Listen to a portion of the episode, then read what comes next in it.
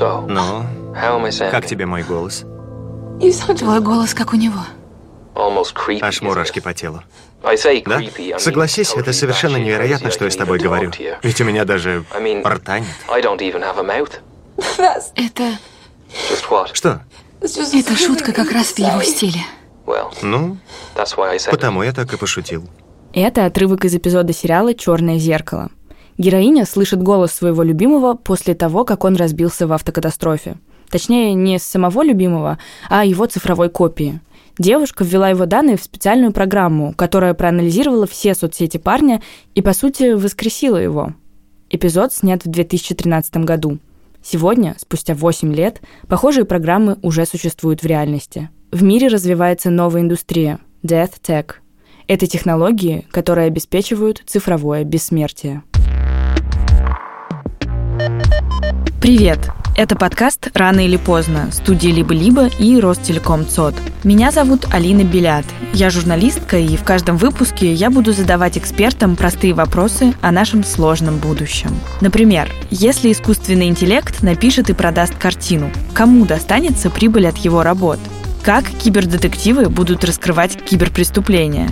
Или что нужно взять с собой на Марс? Ну а в этом выпуске я разбираюсь, что такое цифровое бессмертие. На мои вопросы ответит Оксана Мороз, культуролог, доцент департамента медиа Высшей школы экономики. Она ведет YouTube-блог злобного культуролога и изучает цифровое бессмертие. Что такое цифровое бессмертие? Цифровое бессмертие – это попытка придумать, каким образом человек может остаться жив после того, как э, на самом деле совершилось физическое умирание. И для того, чтобы это посмертное существование могло реализоваться, предположительно могут использоваться цифровые технологии, самые разные. Самые простые технологии связаны с попыткой реконструировать образ человека посмертно. Э, это то, что мы уже имеем в реальности, и выглядит это обычно следующим образом. Мы выгружаем какие-то персональные данные, фотографии, посты, которые человек писал, переписки, файлы, видео, аудио с нашим присутствием. По большому счету, это любая информация, которая позволяет нас как-то охарактеризовать. Начиная от характеристик, какая у нас, например, мимика, и заканчивая тем, кого мы как называем, кому мы обращаемся, любимая, а с кем у нас более ироничная и юмористическая коммуникация. Дальше составляем из этого некоторую базу данных, на которой может, например, например, ну, какая-то самообучающаяся система учиться. И в результате мы создаем либо чат-бот, с которым можно общаться, либо мы пытаемся воссоздать а, некоторую личность, с которой мы можем общаться. В первом случае, когда мы говорим о чат-ботах или каких-то виртуальных версиях умершего, предполагается, что можно получать какую-то обратную связь, какой-то фидбэк. В 2017 году появился чат-бот, который называется DeadBot. Он некоммерческий частный, его придумал Джеймс Влахас, у которого умирал отец и который сначала с ним записал, а, я не знаю, часы и часы а, разговоров на диктофон, потом это все, значит, перевел в текст, это получилось почти 100 тысяч слов, это как одна пятая войны и мир. И потом, по согласованию со своей семьей, он воспользовался а, инструментом для создания чат-бота в Фейсбуке, и создал вот такую штуку. Причем ему очень повезло, потому что отец со своим чат-ботом успел пообщаться при жизни и одобрить его. Начнем? Давай. Я могу рассказать о том, как мои родители жили в Греции. Мы можем обсудить мое детство в городе Трейси, юность в Окленде или переезд в Калифорнию. Могу немного поговорить о том, как стал адвокатом, женился и участвовал в музыкальном театре. И этот чат-бот может печатать, а, он может распознавать речь, он может загружать аудиофайлы. Значит, вот этот чат-бот может рассказать анекдот как бы от лица отца.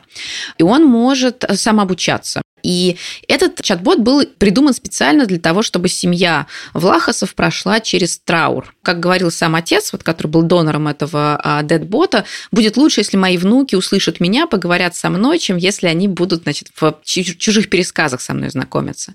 Ну и мы понимаем, что здесь на самом деле мы имеем дело с такой очень приглаженной версией, такой эго-документацией. В принципе, можно себе представить, что именно вот этого ждут люди, когда говорят об оцифровке сознания. Во втором втором случае речь идет про более такие футуристические технологии. Например, мы а, с течением времени заменяем отмирающие биологические нейроны на искусственные. И за счет этого у нас человек как бы роботизируется, если просто говорить, да, в процессе жизни. И уже искусственные нейроны записывают информацию, которая касается человека при жизни. Один вариант. Второй вариант, например, а, разрабатывают идею так называемого экзокортекса. Это внешняя система обработки информации, такой нейропротез коры головного мозга. Предполагается, что за счет а, внедрения такой штуки можно будет оцифровать а, некоторые связи, которые формируются в момент, например, интеллектуального какого-то действия. Ну и понять, на самом деле, что-то про сознание человека. То есть мы до сих пор не понимаем, как работает наше сознание, и как тогда быть с цифровым бессмертием? Есть разные нейробиологические теории сознания, они предполагают, что сознание рождается из активности нейронов. Тут надо пояснить, что наш мозг состоит из миллиардов нервных клеток. Они называются нейроны. С помощью химических и электрических сигналов они принимают, передают и хранят информацию. А места, в которых один нейрон контактирует с другим, называются синапсами. Соответственно, если мы поймем, как выглядит активность нейронов, то, соответственно, мы сможем и увидеть структуру сознания. Есть еще очень интересная разработка, которая связана с попыткой понять, как работают синапсы головного мозга. Есть такой стартап, который называется Никтом. Их идея заключается в том, что для того, чтобы понять, что такое сознание, нужно увидеть связь нейронов и нужно понять, как работает как раз синаптическая структура мозга. И за счет этого получаем возможность а, создать аналогичную электронную искусственную среду. Например, искусственный интеллект. И для этого нужно, собственно, понять, а, как функционирует живой мозг, но их технология очень сложна для реализации, и проблема заключается в том, что для того, чтобы вот такую оцифровку осуществить или такое понимание мозга осуществить, им нужен живой мозг. Собственно, три года назад они искали волонтера, который, кажется, за 10 тысяч долларов э, продаст им этот живой мозг. Ну, соответственно, мы понимаем, что человек обрекает себя на смерть. Они до сих пор не нашли. История была такая, что они купили мозг женщины, которая погибла.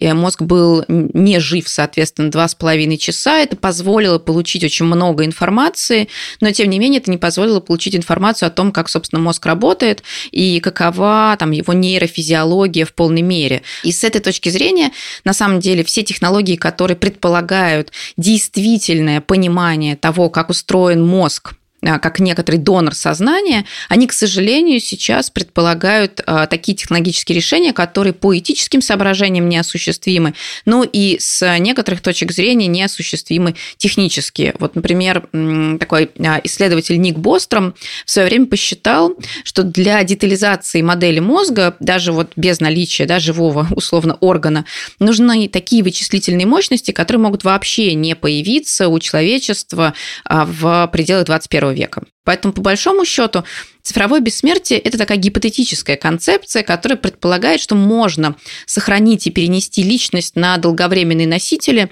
и в будущем создавать виртуальные копии, но все это завязано на технологии, которые, по сути, еще только развиваются.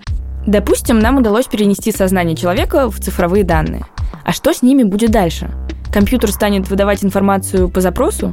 Или нейросеть начнет обучаться на мыслях мертвеца? Это классный вопрос, а, потому что он на самом деле очень болезненный. Дело в том, что а, в случае, когда мы говорим о создании цифрового бессмертия как резервного копирования, основные силы и ресурсы ученых бросаются как раз на то, чтобы понять, а что мы вообще копируем. То есть, строго говоря, чтобы ответить на грандиозный философский вопрос, на которого нет ответа, что такое сознание. Дальше никто не задается вопросом, а как дальше будет существовать вот эта оцифрованная модель? Будет ли она существовать в виде некой базы данных? И чтобы это могло действительно функционировать как отраженная как минимум личность. Да? Будет ли это связано с технологиями создания чат-ботов? Здесь есть только такой инсайт, что в большинстве своем за пределами нейробиологических экспериментов люди мыслят о цифровой бессмертии примерно в той логике, в которой его показывает научная фантастика. Мы прекрасно знаем, что в черном зеркале было как минимум два эпизода про цифровое бессмертие. Отрывок одного из эпизодов «Черного зеркала» о девушке и ее воскрешенном цифровом парне вы слышали в начале выпуска. Еще одна серия про цифровое бессмертие называется «Сан Джунипера». Она о том, как умирающие люди загружают свое сознание в имитацию реальности, чтобы вечно оставаться молодыми в городе Сан-Джунипера. И мы знаем, что есть целый сериал, ну и, соответственно, книжная вселенная, которая называется «Видоизмененный углерод», где, в общем, вся идея построена на том, что люди могут копировать на такие своеобразные флешки, которые вставляются в районе седьмого позвонка свое сознание, и самые обеспеченные люди могут эту флешку, по сути, переставлять в клонированные тела и жить столетиями. Они будут ждать, когда их друзья, любимые, родители, дети вернутся к ним из цифрового заточения в совершенно незнакомых телах. Они будут вглядываться в чужие глаза и искать в них взгляд человека, которого они потеряли. Мамочка! Синди! То есть а, в действительности, если мы посмотрим на реально существующие кейсы, то они весьма своеобразные. Это то, что сделали в Южной Корее 4 года назад, когда они создали VR-копию девочки очень маленькой, 7-летней, тоже умершей а, от рака. И с помощью специальных программ и с помощью специальных инструментов воссоздали внешность, голос, тембр голоса, даже мелодику. И создали такой виртуальный парк, где она смогла встретиться со своей мамой. Мама была в таком мобильном VR-шлеме, но они же сейчас на самом деле и недорогие, и, и мобильные, и легкие. И она там провела в этом парке какое-то время. То есть она отпраздновала с этой девочкой там день рождения. И впечатление производит немножко криповатое. Потому что эта девочка, она действительно очень похожа на а, умершую девочку. И потому что мама, как мы все на самом деле, поскольку мы все очень мало работаем с VR, она действительно абсолютно по-настоящему переживала встречу со своим ребенком. Мам, тебе грустно? Не плачь, мамочка. Я не буду плакать. Не буду скучать. Буду только очень тебя любить. Еще больше буду любить. Предположительно, вот этот вариант тоже возможен, когда мы говорим, что у нас создаются виртуальные аватары, с которыми мы можем встретиться. И был еще один классный стартап, который, к сожалению, закрылся. Оксана говорит про стартап Eterni.me. Он промотировался и питчился как скайп с мертвецами. Звучит страшновато, но идея была в том, что вот мы сможем а, придумать такое программное обеспечение, которое позволит оцифровать ваших близких покойных, и вы сможете им звонить. Это будет 3D-модель, э, которая будет э, звучать так же, как звучали ваши значит, близкие, и которая будет разговаривать так же, как разговаривали они, и которая будет обладать всеми теми знаниями, которые, ну, собственно, вы подгрузите в вот это ПО. И там записалось порядка 40 тысяч добровольцев на испытание. А, и это тоже, да, еще третий вариант, когда мы имеем дело не условно с голограммой, не с VR-двойником, не просто с чат-ботом, которому можем писать, а мы имеем дело с, ну, условной бабушкой, которой можно позвонить и спросить рецепт любимых блинчиков. Хорошо, а какие проблемы возникают при создании этих моделей цифрового бессмертия? Проблема номер один – это не люди. У нас не получаются люди. То есть, строго говоря, это получается какой-то образ, который очень в большой степени зависит от того, что человек захотел рассказать о себе при жизни, э, чем человек захотел поделиться потом, и что можно достать. Это, конечно же, очень сильно ограничивает на самом деле объем информации. А второе, что мне кажется очень важно, это то, что когда люди задумываются о смерти и цифровых технологиях, их интересует прежде всего как раз вот эта история про бессмертие. Как сделать так, чтобы с помощью цифры можно было воскресить человека, да, или, по крайней мере, сделать так, чтобы человек не умирал. И это старая песня, старая история, но э, именно потому, что она старая, она грандиозно неудачная. Потому что никогда не получится победить простейшую и самую важную физическую особенность всего живого. Все живое умирает. И в этом, собственно, специфика понимания бренности жизни. Мы ценим жизнь, потому что она конечна. Гораздо продуктивнее здесь думать про то, что называется digital afterlife, а, цифровая загробная жизнь, когда человека нет, но вот есть какой-то образ, который сохраняется как нечто для пометования. И это ну, очень уважительный к умершему и тем, кто остается жить. Но попытки а, всех обессмертить, они на самом деле создают бесконечный зомби-апокалипсис. А, это известная история, что Facebook в свое время посчитал, что если, условно, сеть с точки зрения пользователей будет расти вот таким же образом, как сейчас, то довольно быстро, ну, в исторической перспективе, там мертвецов будет больше, чем живых. А третья проблема, которая, мне кажется, здесь очень важна, это то, что вот эта тенденция сохранения мертвецов, она мешает трауру она мешает скорби. Потому что если мы посмотрим на более или менее традиционные механизмы, у нас в основном есть механизм прощания. В случае же, когда у вас все время под рукой есть чат-бот, который можно написать, прощаться тяжелее, потому что ты как бы не можешь пережить утрату, а переживание утраты, оно очень важно для того, чтобы сохранить собственное эмоциональное благополучие при столкновении со смертью чужой.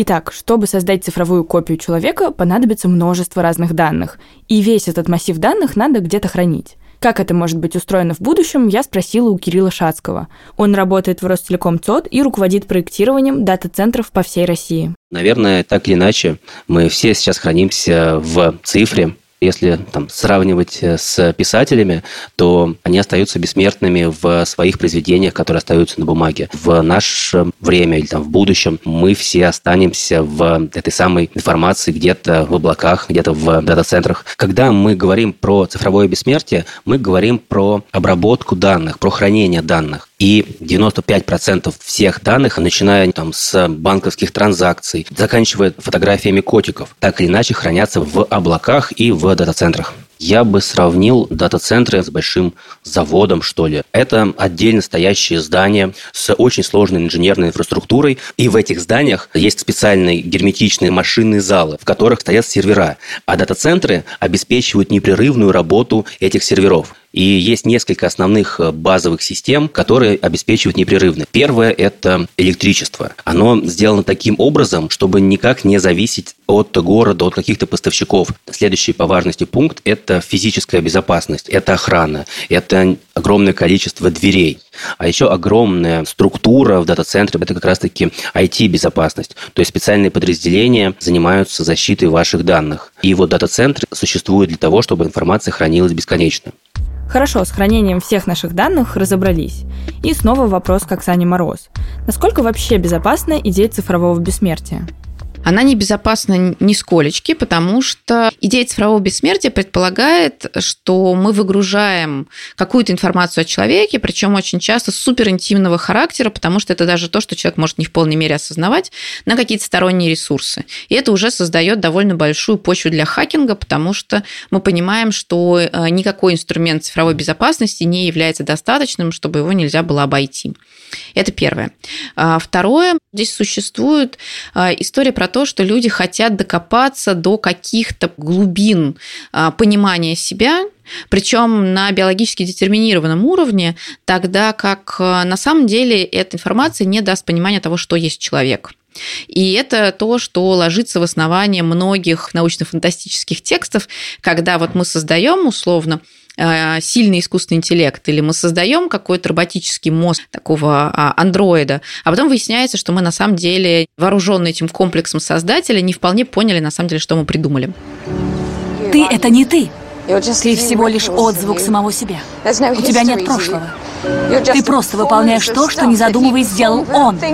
А этого мало пока не разработана никакая юридическая или этическая система по защите персональных данных, пока непонятно а, на самом деле, зачем нам нужны эти аватары, кроме того, чтобы продемонстрировать, что мы можем победить смерть и понять что-то там про мозг.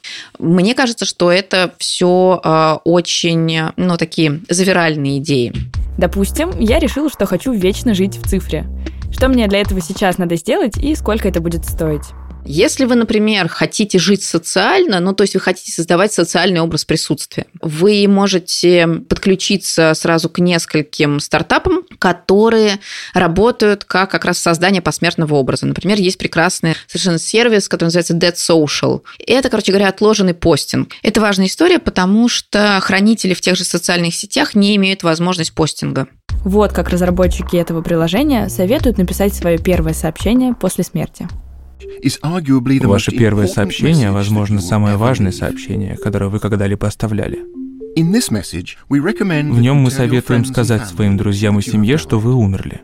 Мы также советуем написать, что следующие посты созданы вами как часть вашего завещания в социальных сетях для развлечения.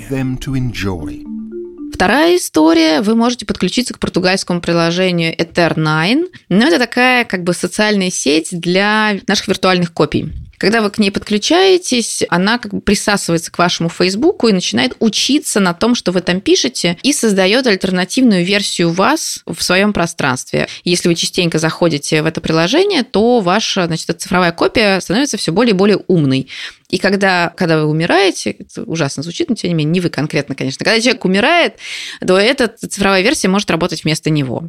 И это вам на самом деле не будет стоить ничего. Если же вы хотите создать какую-то рабочую версию себя, то вы начинаете искать э, стартапы, подобные тем, которые я перечислила, или вы начинаете искать инструментов, которые компания Pullstring выпускала для производства фейсбучного а, мессенджера, да, и создаете копию себя.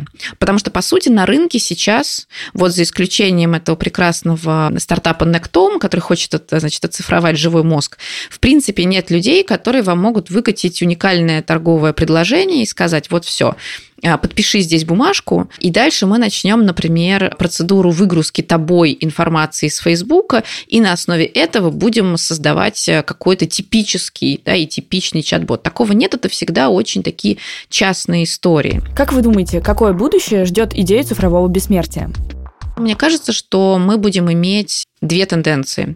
Первая тенденция, что где-то в Кремниевой долине продолжат работать эти небольшие стартапы, которые действительно скорее про понимание нейрофизиологии, нейробиологии, нейрохимии. Ну и, может быть, на самом деле это действительно будет трендом а, именно нейронаук.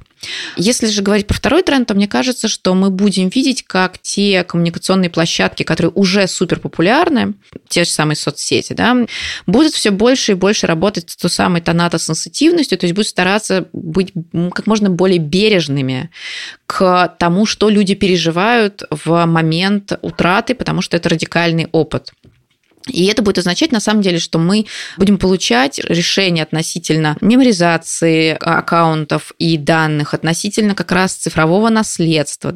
Ну, это будет приводить к тому, что будет разрастаться отдельно а, рынок маленьких приложений, и в этих маленьких пространствах будут какие-то отдельные кастомизированные решения. И вот из этих трендов, по сути, будет складываться то, что некоторые люди называют сейчас таким звучным словосочетанием death tech мы все больше и больше на самом деле видим смерть благодаря появлению и развитию онлайн-технологий. Она становится очень публичной. И это приводит, с одной стороны, к ощущению того, что смерть близко и рядом, и как будто бы это должно провоцировать то, что называется death awareness. Да, то есть, ну, как бы осведомленность о том, что вообще-то все умирают, и что в связи с этим нужно вырабатывать какие-то механизмы, в том числе терапевтические, как вообще готовиться к смерти.